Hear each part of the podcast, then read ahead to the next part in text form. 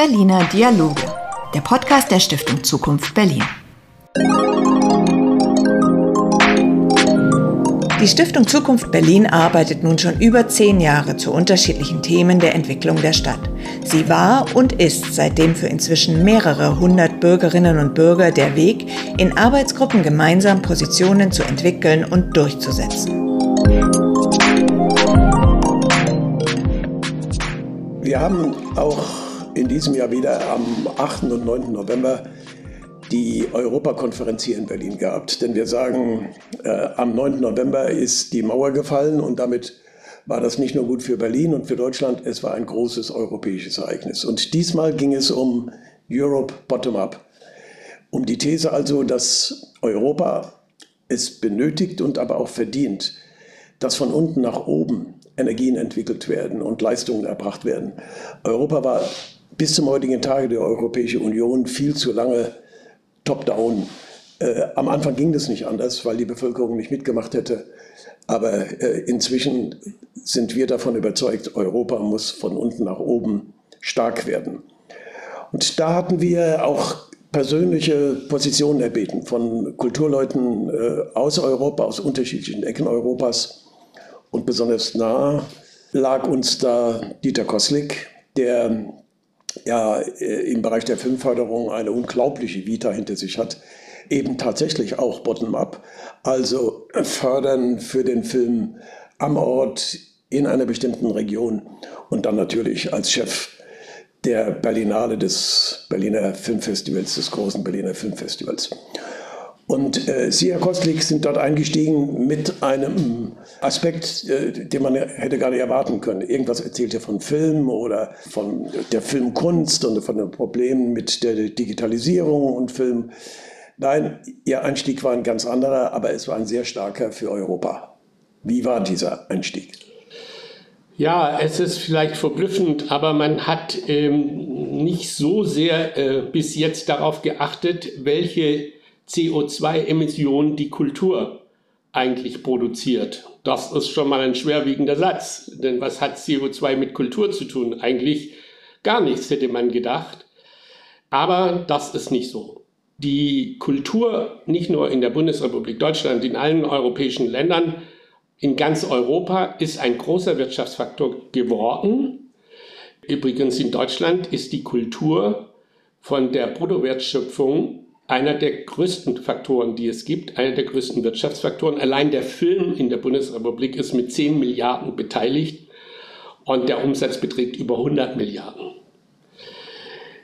Das Auge wurde eigentlich mit der neuen Kommissarin auf ein Thema gelenkt, was schon lange existiert und bei dem man schon lange hätte aktiv werden können, nämlich wie grün ist eigentlich die Kultur?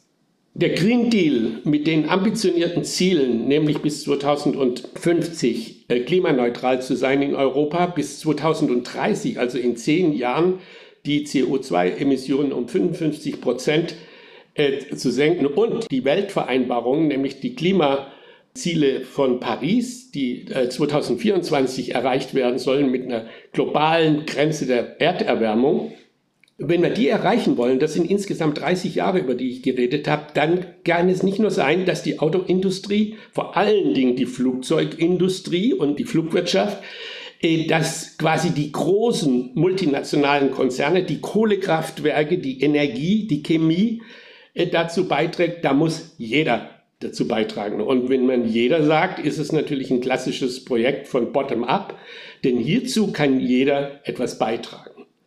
Ich habe mich damit beschäftigt in den letzten zwei Jahren, was eigentlich die Kultur, speziell der Film, dazu beitragen kann und bin, wie man so schön in Deutsch sagt, von einer Ohnmacht in die andere gefallen, weil ich nun auch schon seit 35 Jahren beim Film bin und quasi einer der mit Täter von riesigen CO2-Ausstoß bei Filmproduktion, aber auch bei Kinobau, äh, überhaupt im audiovisuellen Bereich sind. Also ich nehme da jetzt auch das berühmte Streaming dazu. Streaming ist nicht grün.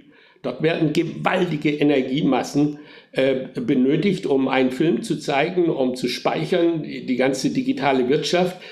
Also ähm, damit habe ich mich beschäftigt und äh, habe zum Beispiel etwas rausgefunden, was mir völlig unklar war, dass ein mittlerer ein Spielfilm mit einem Budget, sage ich mal, äh, über 85 Millionen. Das sind jetzt keine Filme, die in Deutschland oder in Europa die normalen Filme sind, aber die wir auf großen Filmfestivals wie Cannes, Venedig und Berlin zeigen. Aber die haben so einen durchschnittlichen CO2-Ausstoß von 2850 Tonnen. Ein Film. Es gibt Filme, die haben bis 4000 Tonnen.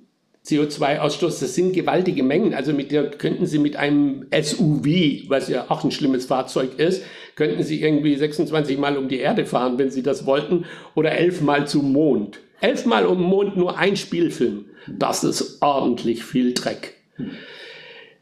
Was kann der Einzelne dafür tun? Ja, es gibt schon seit Jahren, auch aus Amerika, zum Beispiel von einem der erfolgreichsten Regisseure der Welt, Herr Cameron, Avatar, Titanic, der dreht schon seit Jahren grün, klimaneutral und hat schon sämtliches ausprobiert, wie man das machen kann.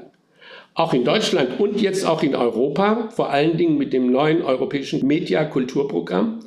Auch dort gibt es Kriterien und müssen Kriterien geschaffen werden, dass die Produktionsweise grün wird. Und das ist ein Projekt, wirklich bottom-up könnte man nicht besser erfinden, weil jeder dazu aufgerufen ist, am Filmset, äh, bei der Produktion, selbst beim Schreiben der Drehbücher daran zu denken, dass die Produktion nachhaltig sein muss und das Ziel erreicht werden muss von 2024, 2030 und dann letztendlich hoffentlich 2050. Ja, Ihr Ansatz ist ja deswegen äh, mindestens originell, vorsichtig gesagt, weil das Produkt ihrer Arbeit mit einem großen kulturellen Thema, nämlich äh, Film, äh, sich ergibt, dass da plötzlich ein Beitrag für die Nachhaltigkeit und für die Umwelt entsteht. Äh, so hat man Kultur mit dem großen Umweltthema nie in Verbindung gebracht. Mhm. Also die Kultur als ein Aktivist im Schlechten oder im Guten zu den Zielen, die äh, zunächst einmal keine kulturellen Ziele sind, sondern Nachhaltigkeitsziele. Ist das denn nicht eine Erkenntnis? Äh, wir reden jetzt über den Film. Äh, wir könnten auch reden über Theater, wir könnten reden über äh, Reisetätigkeiten von Autoren. Also, dass letztlich die Kultur sich auch herausgefordert fühlen sollte, originelle, ihre eigenen, ihre spezifischen Beiträge zu leisten für ein Thema, was uns dann alle angeht und nicht nur die, die kulturell Interessierten. Ist Ihre Überlegung, zugespitzt auf das Thema Film oder ist Ihre Überlegung auch verbunden mit einem solchen breiteren kulturellen Anspruch? Nein, das gilt für alle. Natürlich komme ich vom Film her und weiß da auch Bescheid, weil wir haben schon seit 2010 zum Beispiel bei den internationalen Filmfestspielen in Berlin sehr viele ökologische Maßnahmen ergriffen, sei es beim Essen, sei es bei der Müllverwertung. Selbst der rote Teppich war grün und wurde aus recycelten Fischernetzen hergestellt. Ich meine grün in der, in der Produktionsweise, war immer noch rot. Ähm, also es, wir haben Elektroautos gehabt, wir haben viele Dinge gehabt, um die CO2-Emissionen zu reduzieren, aber das gilt natürlich nicht für Film. Äh, für Festivals und Film, äh, das wird ja dadurch bestimmt, dass die Leute fliegen. Fliegen ist das Allerschlimmste. Dass der blaue Himmel jetzt eigentlich blau ist, hängt damit zusammen, dass die Leute nicht mehr fliegen, mal unabhängig von allen anderen Emissionen. Äh, das wird sich auch verändern übrigens nach der Pandemie. Es wird wahrscheinlich ein verändertes Flugverhalten geben. Das wird einfach nicht mehr so weitergehen wie vieles andere. Auch nicht, übrigens auch nicht einfach eine bewusstlose Produktion, ohne an, äh, wie gesagt, den ökologischen Fußabdruck zu denken.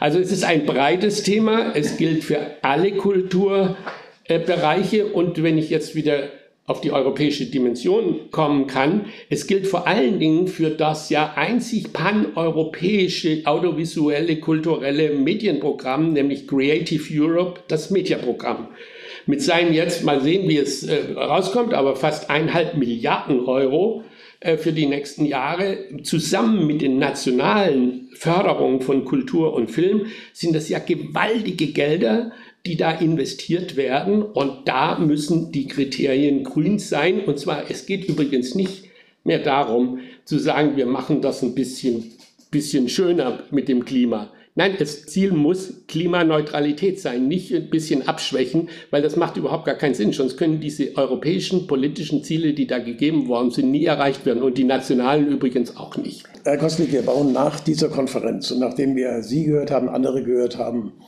äh, und nachdem wir vor allem auch mit Stadtoberhäuptern, mit äh, Oberbürgermeistern dort geredet haben, mit Europaparlamentariern, wir wollen jetzt eine Plattform aufbauen, damit das Ganze nicht wie, wie normalerweise nach Konferenz wieder zerfließt, sondern lasst uns doch zusammenbleiben, mindestens auf dieser Plattform, wo wir uns gegenseitig beobachten können, ermutigen können, auf Ideen bringen können.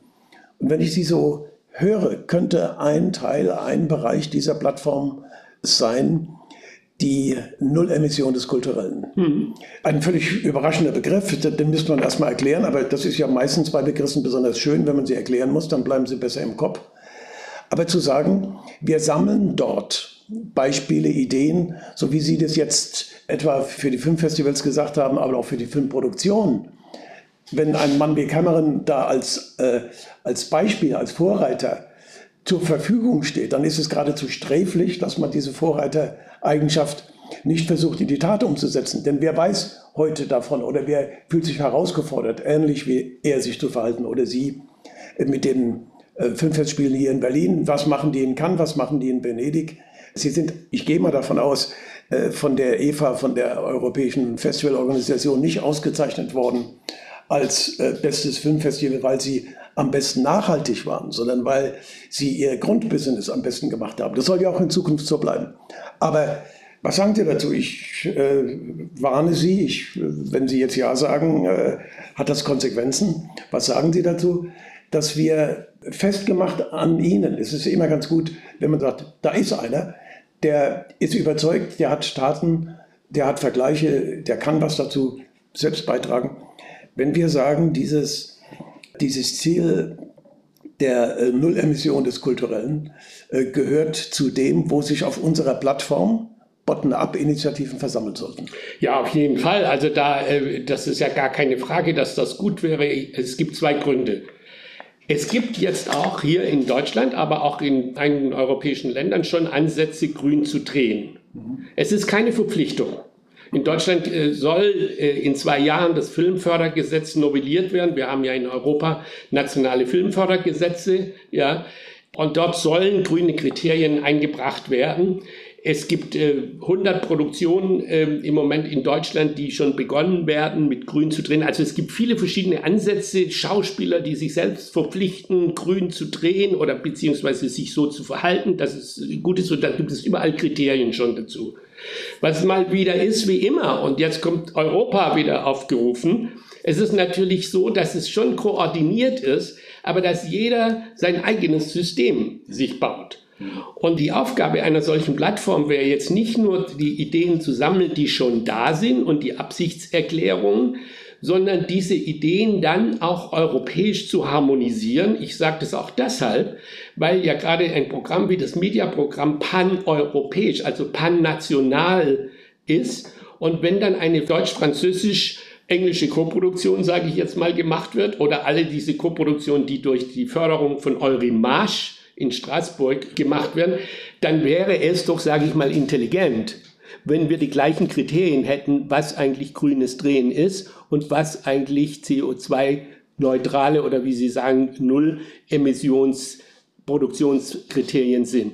Deshalb ist da Europa aufgerufen, also auf der einen Seite eine politische Harmonisierung, was ja sowieso ein Grundziel der Europäischen Gemeinschaft ist, aber jedes einzelne Land und da wieder jede einzelne Film, Institution und der Produzent, die müssen das von unten machen, was dann von oben vielleicht in ein gemeinsames System gegossen wird. Und von daher ist so eine Plattform A, zu sammeln, was gibt es schon. Da gibt es, wie gesagt, schon sehr viel. Es gibt auch schon Bücher darüber. Es gibt in Deutschland das grüne Kinohandbuch, äh, äh, was Birgit Heitzig für die Filmförderanstalt gemacht hat.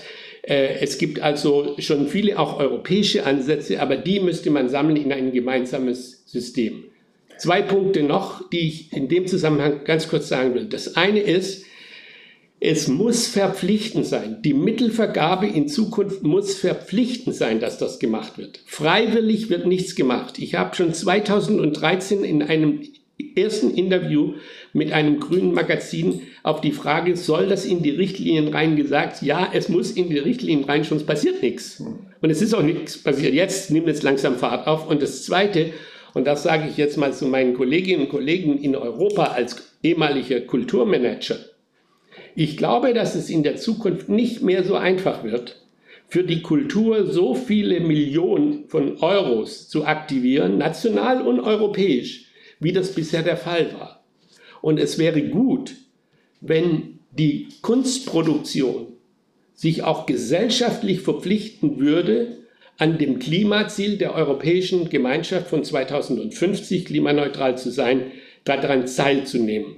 Und das ist dann wieder bottom-up. Während das Ziel down ist, ist äh, die Herstellung des Ziels natürlich bottom-up. Dieter Koslik, dieses Gespräch wird Folgen haben äh, für uns beide. Wir müssen gucken, was wir aus dem, was da wirklich äh, sich für mich abzeichnet wird, die ja sehr, sehr aktive und sehr gutwillige, sehr interessante Kommissarin für die Kultur, Frau Gabriel, äh, war über eine lange Strecke bei unserer Konferenz. Und ich habe auch ihr gesagt damals, oder wir haben gemeinsam gesagt, das Ganze wird nicht ohne Folgen bleiben.